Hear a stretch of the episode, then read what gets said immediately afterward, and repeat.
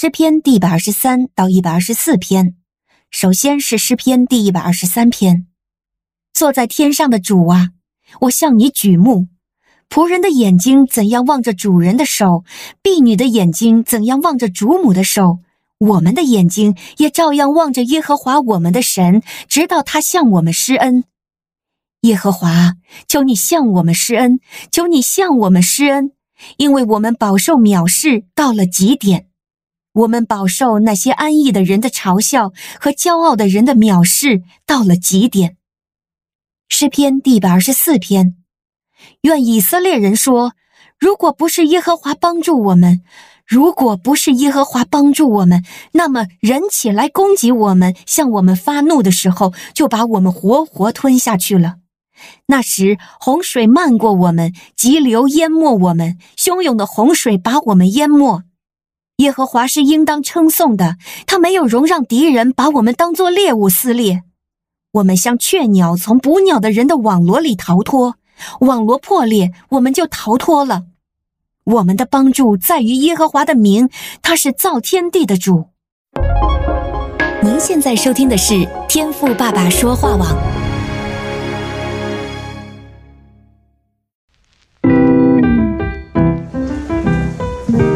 美好的一天，不论你是在早上、中午还是晚上，向您推荐一款能够滋养你灵魂的特调饮料。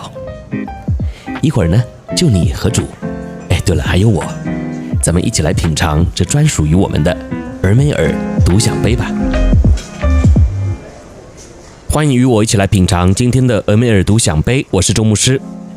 今天我们的灵修进度呢是诗篇的一百二十三篇，还有一百二十四篇啊，两篇呢也都很短，而我们呢一样啊也是可以连在一起看啊。首先呢，在一百二十三篇当中提到，求神怜悯我们，那讲白了呢就是希望啊神为我们出气啊。为什么呢？因为经文提到说啊，我们被那些安逸和骄傲的人藐视，也就是说呢。那些心中不信神，而且呢整天闲闲没事干啊，然后又很骄傲的人呐、啊，就总是会取笑我们这些信主的人。而且呢，经文还提到说啊，这样的藐视啊，已到极处，也就是到了诗人、啊、快要受不了的地步。所以呢，一百二十三篇呢、才会这样来寻求神的怜悯啊。那我不知道在你的生活圈当中啊，是不是也有一直在讥笑你的人呢？甚至啊，是因着你的信仰而瞧不起你的人。我想啊，身处在这样一个理性主义高涨的时代啊，遇到这种被藐视的情况啊，一定不在少数。所以呢，这也是为什么啊，有很多的基督徒干脆啊，就不在公开场合来承认他的信仰，因为这样啊，似乎就可以免去一些麻烦还有嘲笑。但这样的做法啊，好像又是出卖主的行为，所以呢，就也让很多的基督徒啊，不知道该如何是好了。那今天当我在默想这段经文的时候啊，我就发现了这当中啊，有一个相同的表现。但是却有两种不同的心态啊，也就是同样都是低头的样子，但是呢，在心态上啊，却分成两种，一种是谦卑，那另外一种呢，就是被藐视啊。你看到、哦、之前我们提到那些闲闲没事干的人呐、就喜欢嘲笑我们，也瞧不起我们，那这确实啊，就会让我们头低低的，抬不起头来。但经文中，我们另外也可以看到，诗人呢，愿意主动的在上帝面前把头低下来。你看到第二节提到说，仆人的眼睛怎样望主人的手，使女的眼睛怎样望主母的手，我们的眼睛也照样望耶和华我们的神，直到他怜悯我们。也就是说啊，同样是低头，一种呢是被人瞧不起，所以不敢抬头，但另一种啊却是愿意主动的在上帝的面前谦卑低头，让神来掌管这件事。而从后面的篇幅啊，我们也可以看到。当我们愿意学会在上帝面前低头的时候啊，诶，那么也就是我们得神怜悯并且得神帮助的时候了。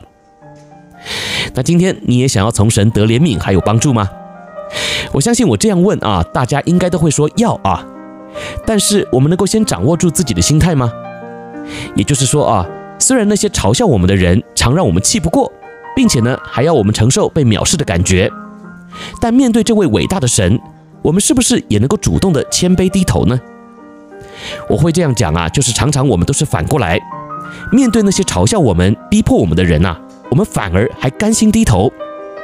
我想可能是为了工作啊，为了眼前的利益啊，想说就忍气吞声吧啊。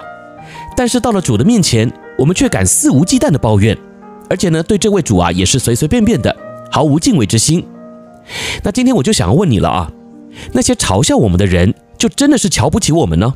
而且呢，也不会给我们有任何的怜悯还有帮助，但我们呢，反而愿意让他们牵着鼻子走。而反观这位爱我们的耶和华神，是真的怜悯我们，并且愿意为我们出气，而且还真能帮助我们，但我们却置若罔闻，完全没有把主放在心上。请问这样的基督徒能够真正得到神的怜悯还有帮助吗？所以盼望啊，透过今天的分享，我们都能够好好的来思想低头这个主题。你是对欺负我们的世界无奈的低头，还是愿意在这位伟大的主面前低头呢？愿神呐亲自怜悯，并且帮助我们，让我们呐能够因着在主面前学会低头，那我们呐才能够在那些藐视我们的人面前充满自信的抬头哦。